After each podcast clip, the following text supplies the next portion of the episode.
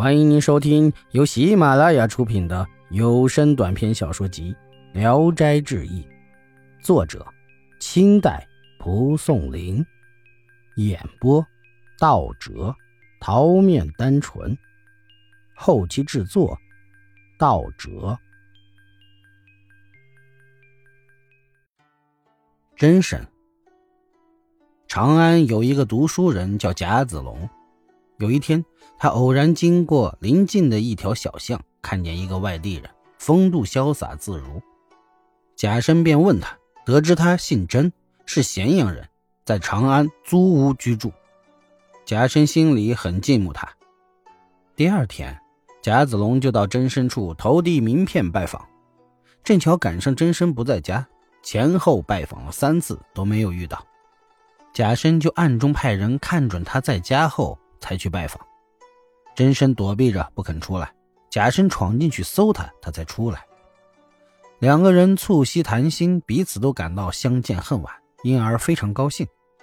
假身就在真身的住处派了个小童去打酒，真身又善于饮酒，又能说风雅的笑话，两个人非常快活。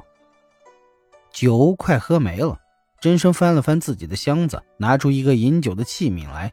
是一个大的白玉杯子，却没有底，把一小杯酒倒在里面就满满的了。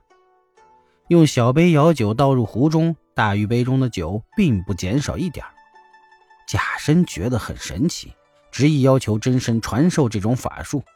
真身说：“我为什么不愿意和你相见呢？你没有其他的短处，只是贪心未尽罢了。这是仙家秘不传人的法术。”怎么能传授给你呢？贾生说：“哎，真是冤枉的！我哪里是贪心，偶尔产生一些奢望，只是因为贫穷啊。”笑了笑，二人就分别了。从此，两人往来亲密无间，不分彼此。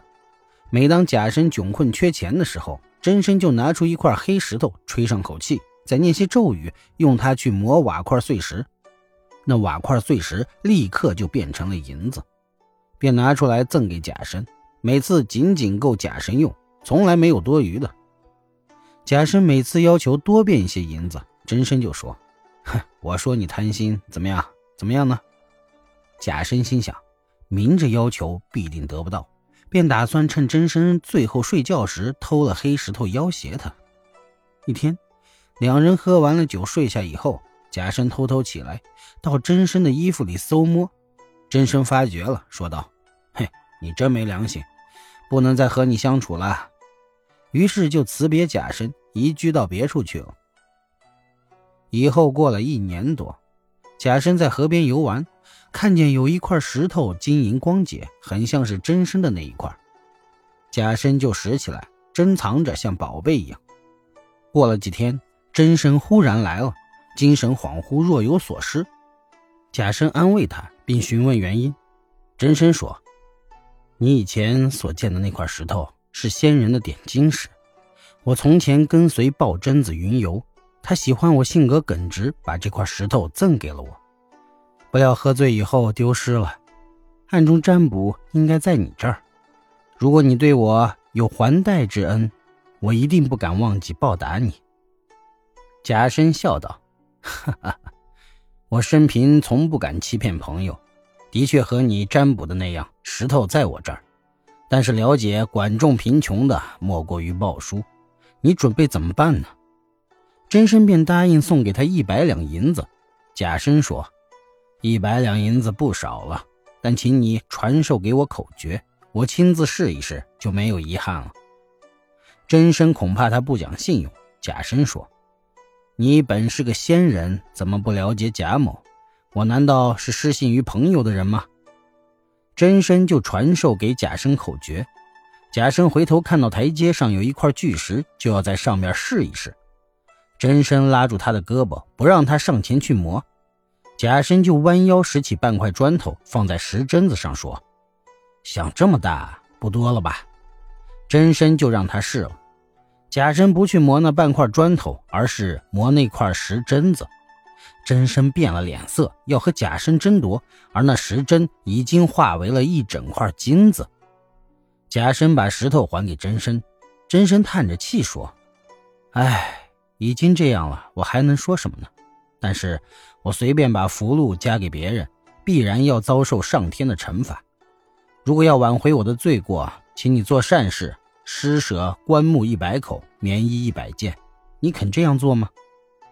假身说：“我所以要得到金子，本来就不是为了窖藏起来。你还把我看成个守财奴吗？”真身高兴的走了。假身得到金子后，一边施舍一边做买卖，不到三年，施舍的数量已经够了。真身忽然来了，握着假身的手说：“你真是个讲信用、有义气的人呐！我们分别后，福神就报告了玉皇大帝，消去了我的仙籍。承蒙您广为施舍，现在用功德抵消了罪过。”希望你勉励自己，不要停止做善事。假身问他是天上哪一部的神仙，真身说：“我是一只有道业的狐狸，出身很低微，承受不了罪孽的牵累，所以平生很自爱，一丝一毫也不敢胡作非为。”假身就摆下了酒宴，真身就和他像从前一样对饮起来。假身活到了九十岁，狐仙还时常到他家里去。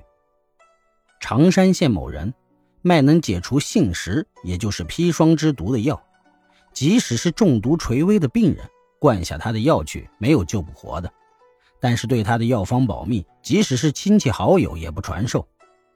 有一天呢，他因为被一件案子牵连被逮捕，他的内弟到狱中给他送饭，暗中就把信石放在饭菜里，守着他，等他吃完了以后才告诉他。这人不信呐。一会儿，腹中乱搅动起来，才大吃一惊，骂道：“畜生养的，快去！家中虽然还有药沫，恐怕路远来不及了。赶快在城里找到碧丽盐城末，清水一杯，赶快拿来。”七弟按他所说的去办了。等到拿回来，他已经连呕带泻，快要死了，急忙给他灌下药去，立刻就好了。这个药方从此才传出。这也像那位狐仙觅其实不传于人一样。本集演播到此结束，谢谢大家的收听，喜欢请点赞、评论、订阅一下。